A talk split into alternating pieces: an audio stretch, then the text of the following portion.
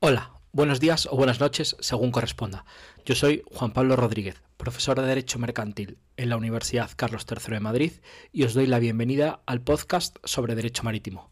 Este podcast pretende ser una ayuda para todos aquellos que quieran aprender y profundizar en las instituciones jurídicas más importantes del derecho de la navegación marítima. Buenas tardes y bienvenidos un día más al podcast sobre Derecho Marítimo. Quiero comenzar una serie de episodios de podcast en las que voy a ir comentando brevemente algunos de los instrumentos internacionales más relevantes en materia de prevención y lucha contra la contaminación marina y también de salvamento marítimo. Serán episodios algo más cortos de lo habitual, de unos 10 minutos, que tienen como objetivo dar pequeñas píldoras sobre el contenido de un convenio en concreto. En este sentido, comentaremos convenios como el MARPOL, el SOLAS, el London Convention, el Intervention, el Ballast Water, el OPRC, etc. Hoy voy a empezar por el tema de la búsqueda y salvamento, donde explicaré en unos pocos minutos el contenido de este convenio. Comenzamos. Cuando las normas encaminadas a prevenir los accidentes de la navegación se revelan insuficientes, entran en juego otras normas, normas de carácter paliativo, quizás el último eslabón de la seguridad de la navegación, que tienen por objetivo la búsqueda y el salvamento de los bienes y las personas. Si bien la obligación de prestar ayuda a los buques que se encuentran en peligro está consagrada tanto en la tradición marítima como en los tratados internacionales, ya por ejemplo desde 1910 el Convenio de Salvamento o el Convenio SOLAS en 1974, entre otros, no fue hasta la adopción de un convenio específico para ello sobre búsqueda y salvamento marítimos cuando se instauró un sistema internacional que rigiera las operaciones de búsqueda y salvamento en el mar. Hasta ese momento no existía a nivel internacional un sistema que organizase la búsqueda y el salvamento de personas desde la costa, desde la tierra de los estados ribereños, y tampoco existía un régimen válido para las operaciones de salvamento y para la vigilancia de las zonas de peligro. En algunas de estas zonas existían organizaciones debidamente establecidas capaces de proporcionar asistencia de manera rápida y eficaz. Sin embargo, en otras, no había ningún tipo de organización que llevase a cabo estas labores. La obligación de búsqueda y salvamento en el mar se encuentra recogida de manera expresa en el artículo 98 de la Convención sobre Derecho del Mar, que impone un deber de prestar auxilio en los siguientes términos, y cito textualmente, todo Estado exigirá al capitán de un buque que enarbole su pabellón que siempre que pueda hacerlo sin grave peligro para el buque, su tripulación o sus pasajeros,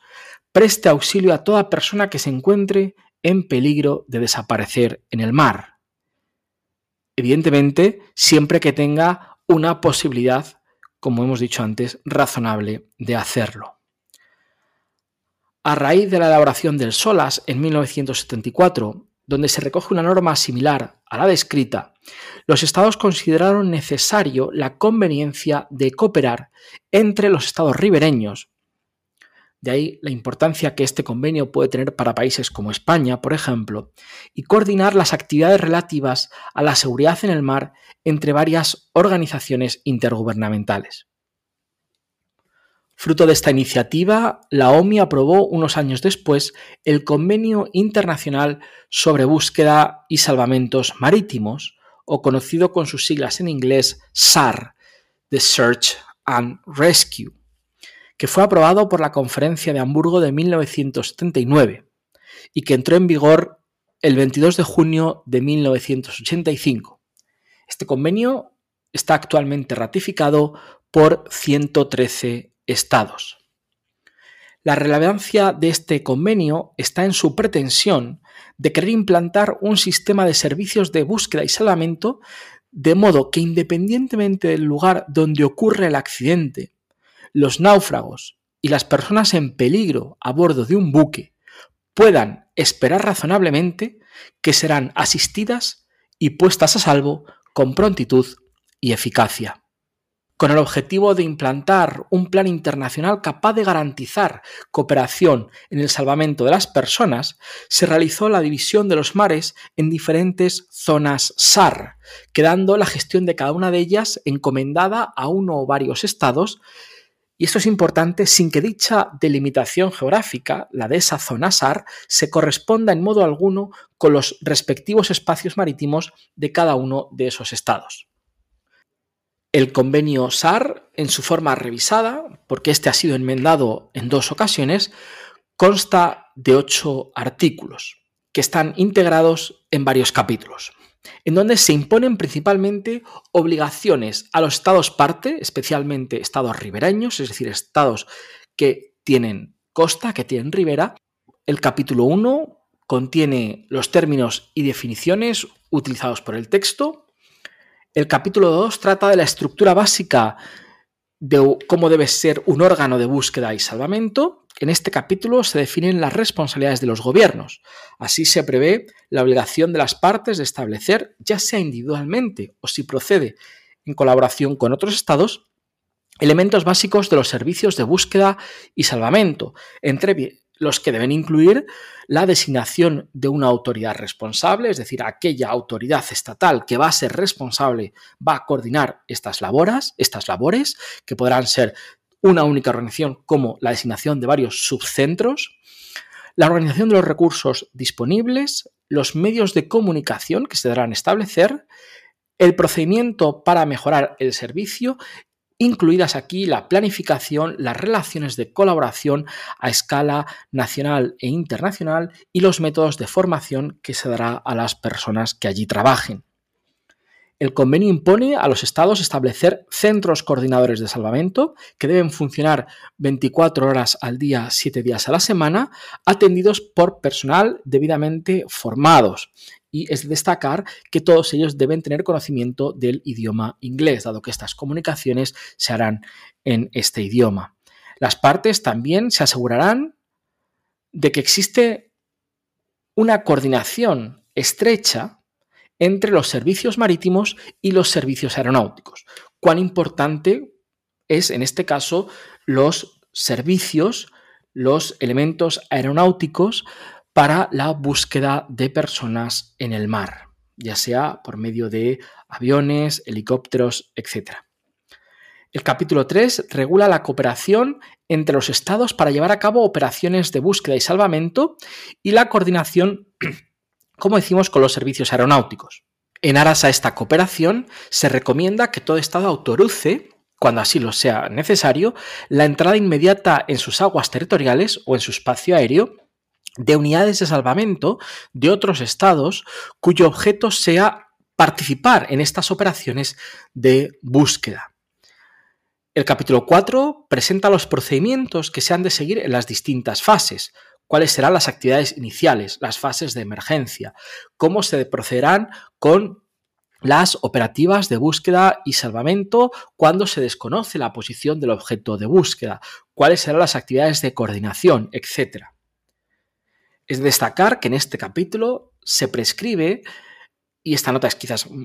importante por su, por su efecto práctico, que las operaciones de búsqueda y salvamento continuarán siempre que sean factibles, hasta que se desvanezca toda esperanza razonable de rescatar a los supervivientes. En este capítulo se establece también que todo centro coordinación, coordinador de salvamento deberá disponer de información actualizada pertinente en lo que respecta a los medios de búsqueda, a las comunicaciones disponibles en su zona y los planes de operaciones detallados para la realización de estas operativas. En estas disposiciones se incluyen también los procedimientos que han de seguirse en el transcurso de una emergencia y se prescribe qué actividades de búsqueda y salvamento deberán o deberían coordinarse en el lugar del siniestro. El capítulo quinto recoge recomendaciones sobre sistemas de notificación para buques para que estos puedan informar de las situaciones de peligro de las que sean conocedores a una radioestación costera cercana. De este modo se puede reducir el intervalo entre la pérdida de contacto de un buque y la iniciación de las operaciones de rescate, al propio tiempo que se podrá determinar rápidamente cuáles son los buques mejor situados para acudir al socorro. El convenio SAR, que como decimos eh, es de 1939, ha sido dos veces enmendado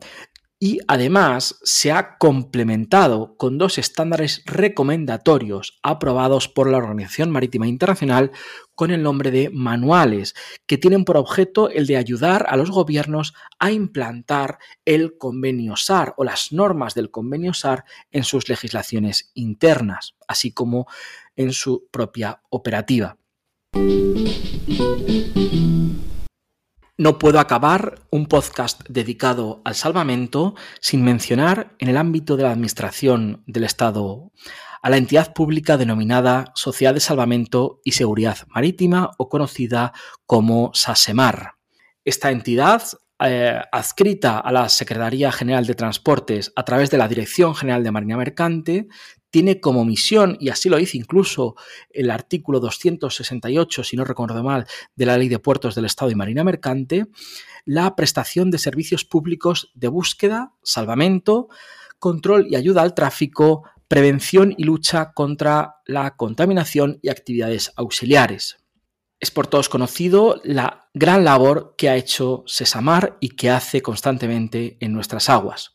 En 2022, por poner algún dato, ha rescatado a más de 20.000 personas en aguas jurisdiccionales españolas y casi 6.000 embarcaciones, de las cuales casi un 50% eran embarcaciones de recreo.